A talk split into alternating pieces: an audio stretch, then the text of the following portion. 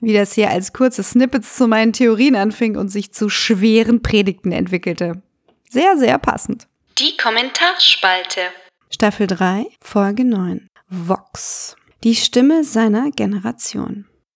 Ich tue mir nicht leicht damit, etwas zu dieser Folge zu sagen, da sie schwer wiegt in der Magengrube und im Hinterkopf. Im Positiven kann ich sagen, dass es sich bei drei Staffeln PK um eine Forschungsreise handelt, die das Verhältnis von Mensch und Maschine, von Gottes Geschöpf, wenn man so sagen will, und dem Artificium oder Homunculus beleuchtet.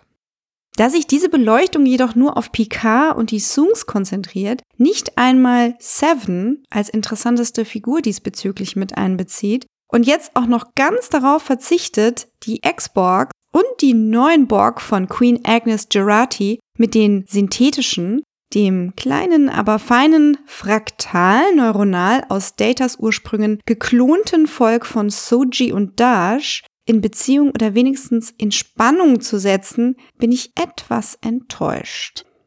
Die Gestaltwandler sind offensichtlich große Fans der Borg was sie gemeinsam haben, ist ein kollektives Wesen, ein geteiltes Bewusstsein. Der großen Verbindung ist dies natürlich, während es dem Kollektiv der Borg wieder natürlich ist, zumindest in Bezug auf die solitär denkenden und handelnden Wesen, die es assimiliert hat. Was nicht zu zählen scheint, ist der Graubereich, in dem Wesen von Betaset, Vulkan bzw. später Nevar und andere telepathisch bzw. empathisch begabte Wesen fühlen und handeln.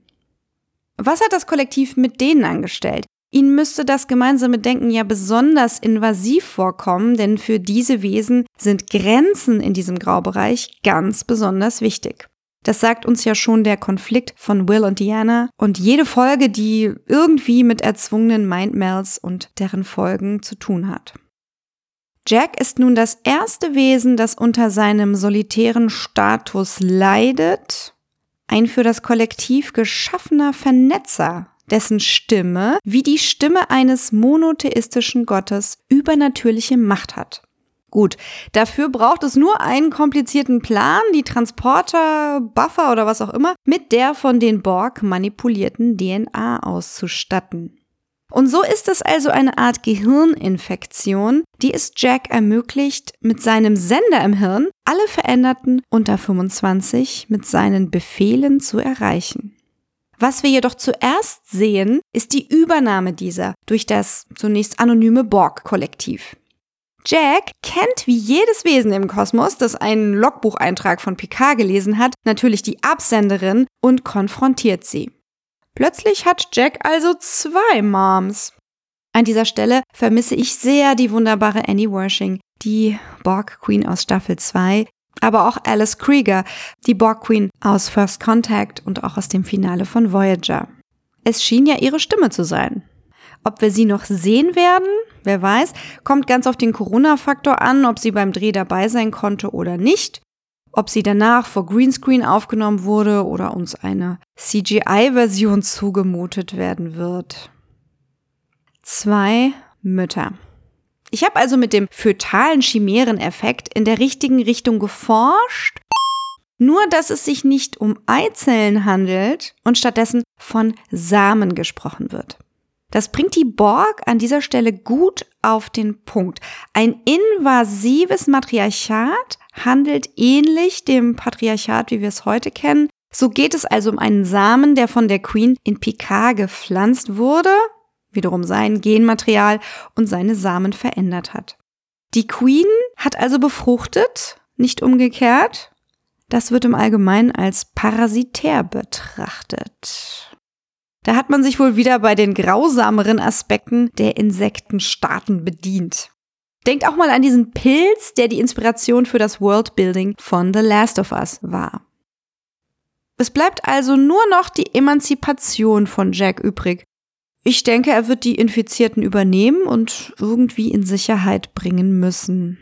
Ich sehe einen Machtkampf mit der Borg Queen und hoffe, Jack wenigstens kurz auf ihrem Thron zu sehen.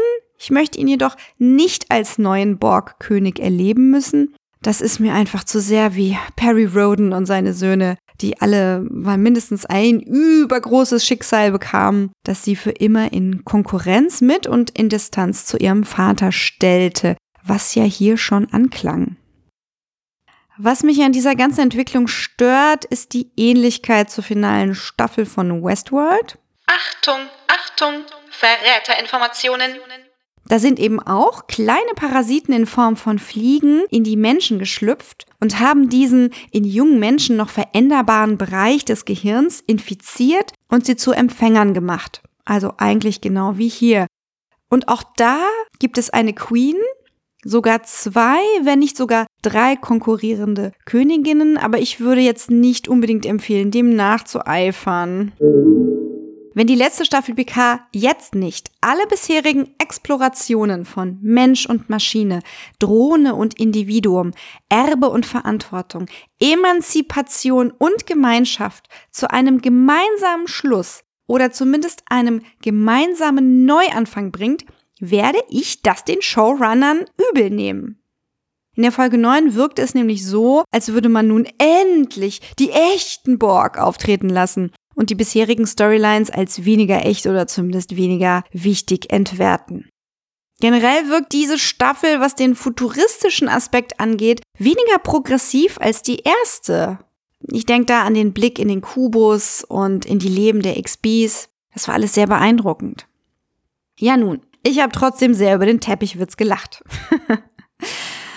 Es liegt jetzt also an Jack, das unfreiwillige Erbe von Picard und der Queen zu ergreifen und nach seinem moralischen Kompass auszurichten, wie es die Aufgabe jeder neuen Generation ist. Unser Erbe mag nicht unsere Schuld sein, aber es ist unsere Verantwortung.